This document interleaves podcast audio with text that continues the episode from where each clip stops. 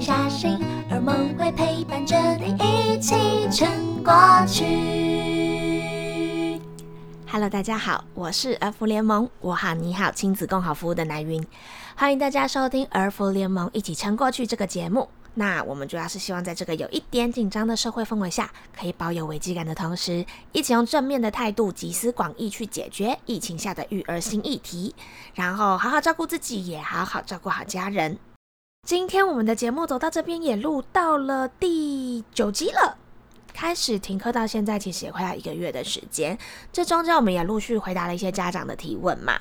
那今天节目我们会再挑了一些家长的私讯出来，请一如一起来想想办法之外呢，还邀请到了一位旅人作家蓝白托来跟大家分享疫情不能出去，他都怎么跟孩子一节旅游营哦。所以大家一定要听到最后哦。那首先我们就先欢迎一如，大家好。就是其实第一个啊，主要就是跟耳蒙 Q A 相关的。你之前有建议小朋友一直叫我陪的时候，就崩溃了。当下就是可以先冷静下来，然后去想一下那个含义嘛。但是就是小朋友，就是有的时候就是孩子就是觉得需要你帮，其实并不是真的想帮。那你怎么去陪他理清，跟怎么跟小朋友沟通呢？然后或者是小朋友如果这样子一直哭下去的话，那。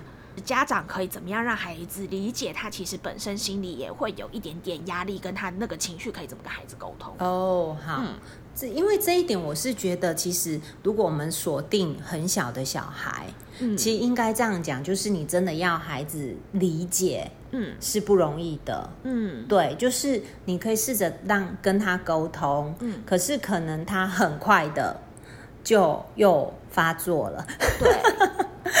对，因为毕竟他们真的很小。对，对我觉得就是要一而再，再而三呐。嗯，对，嘿，就好像同样的是你，你就是要在那个轮回当中，嗯，转个好几圈，才有一天可能会出来。我觉得有时候不是孩子不理解，是这个阶段的孩子就是这样。哎，的确，不过就也想问一下，因为那一天我的朋友就是知道我在做 podcast 嘛，嗯，然后所以就在跟我聊天，他就说小朋友在哭，一直哭没完的时候，对，也。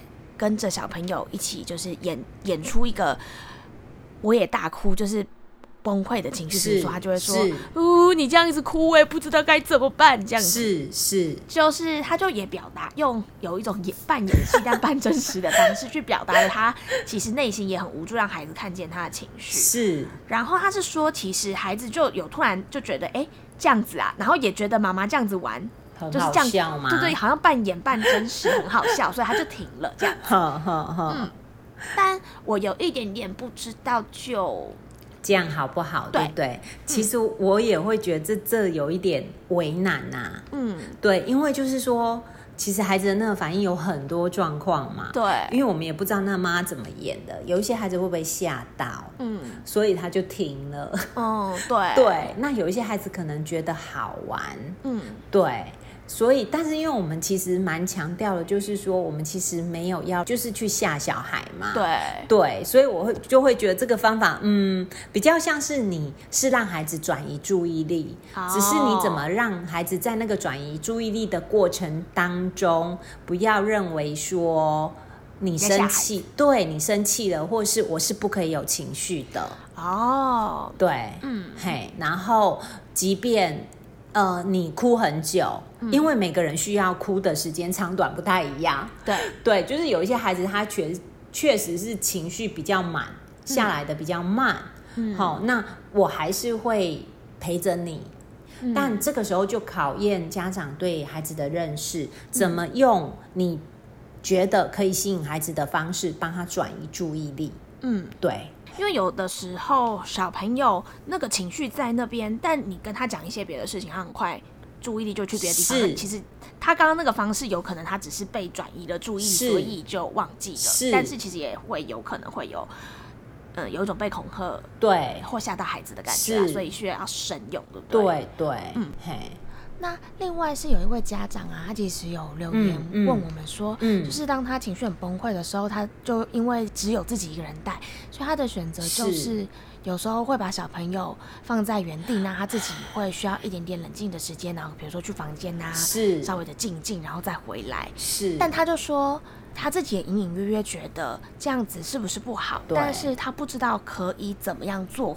呃，这个方式可能一般有的人会觉得这个叫做 time out。对 呃，父母的出发点当然是希望孩子冷静，对对，可是可能也要留意会不会同时也让孩子很害怕，就是因为我哭闹，所以你不要我了，嗯。你去了另外一个房间，对。然后还有这个年纪的孩子，其实我们说孩子的情绪的调节，其实他还没有完全发展出来。，对，然后他其实是需要透过大人的协助，嗯他慢慢的学习到怎么自我调节。嗯所以大人得先教孩子，陪着孩子走这个历程，他才会学会。嗯可是你这样子把自己关到另外一个房间，让他自己面对他的情绪，嗯其实有可能对孩子来说，一个是他会觉得原来情绪是不好的，会导致照顾我的人离开我。嗯再，所以我不可以有情绪。嗯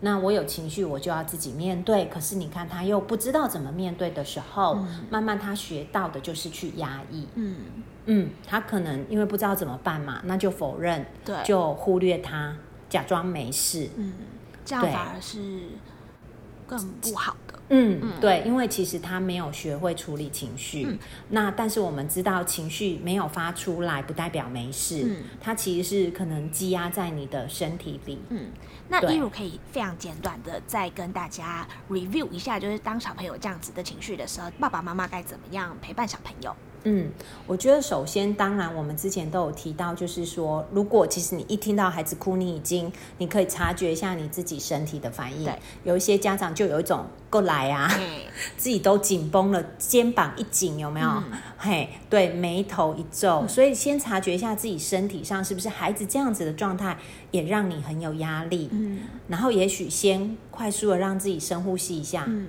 对，然后去问问孩子，自己先稍微冷静一下，问孩子、嗯怎么了？哦，看起来很伤心，你哭什么啊？嘿，怎么回事？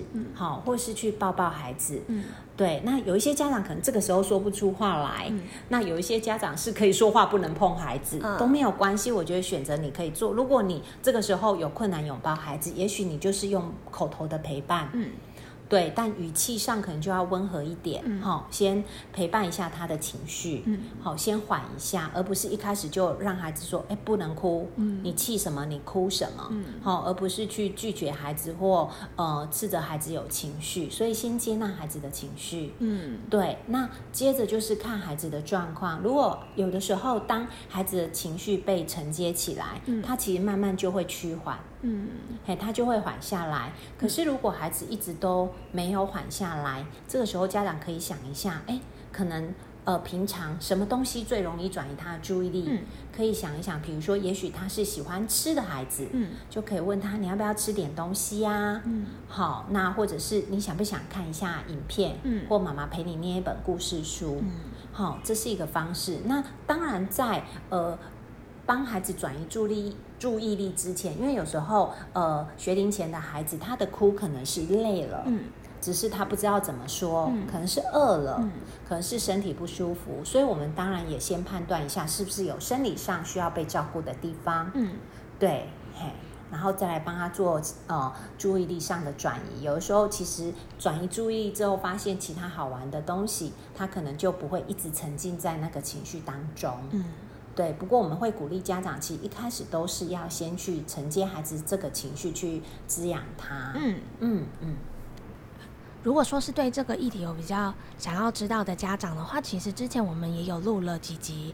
那个我的你的睡前小时光，里面也有跟家长在讨论说，诶，孩子有情绪的时候。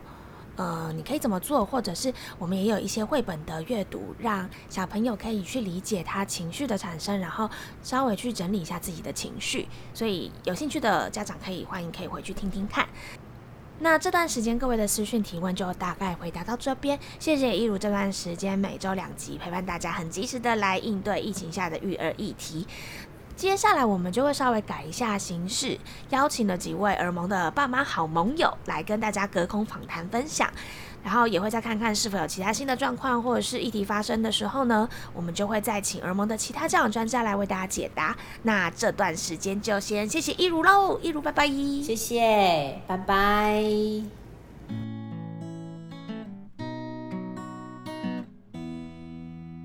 好，疫情之下会不会很想出门这件事情，我觉得其实是蛮看个人的。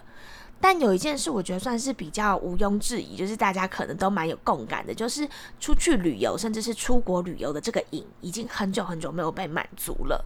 那今天的亲子疗愈时光呢，邀请到了一位超级旅游专家蓝白托，要来跟我们分享，身为一个行遍天下、非常喜欢走走的人，有没有什么在疫情之下好的舒缓秘方呢？那我们就来听听蓝白托怎么说吧。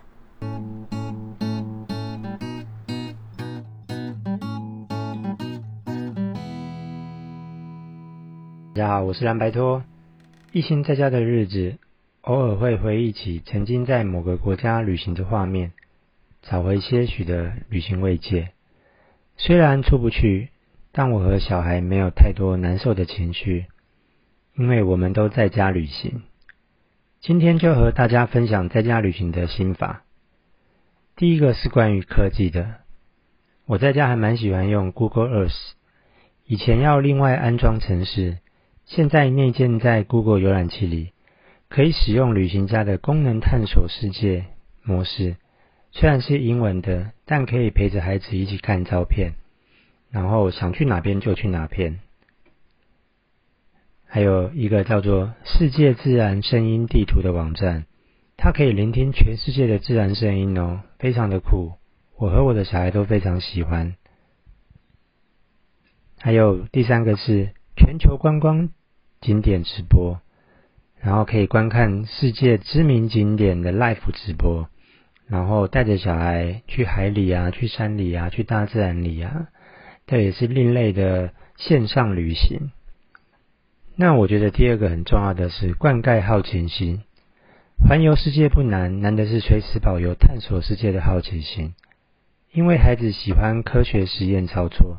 所以我会上网找相关的频道节目，带着他一起做实验。虽然成功的几率只有五成，但可以从动手做实验的行动中获得好奇心。如果真的想出门透透气，可以去自家顶楼看看风景、吹吹风，观察邻居们都在做什么，感受天气的变化。出国旅行时，我也会这么做。最后。如果真的在家感到难受，可以靠想象力舒缓情绪。想象自己正在用 Airbnb 旅行，住在别人家，屋子里的人都是旅伴、屋主。目前只是遇到天气不好，暂时无法出门。等到雨过天晴，就可以出走喽。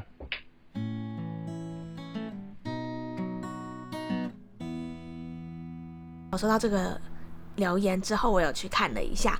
真的蛮有趣的，原来现在真的不出门就能知天下事，不论是看各地风景，或者是听听世界的声音的网站，其实都真的非常有趣。我也会把留言贴在下方，方便大家去搜寻。然后相信很多人是日本旅游的爱好者，有都会有有听到说，哦，很久没有返乡了这样。早上有同事跟大家分享了一个叫做 Japan 四 K 的 YouTube 频道。它里面也是有一点异曲同工之妙，就有点像是行人的视角去看不同的日本景点。然后我去看了一下，真的蛮有在日本逛街散步的那个即视感的，也推荐给很久没有去日本的朋友。那今天的节目就到这边，如果喜欢我们的节目的话呢，也别忘了帮我们订阅订起来，然后帮我们把节目分享给大家哦。那我们就下次见啦，拜拜。而梦会陪伴着你一起撑过去。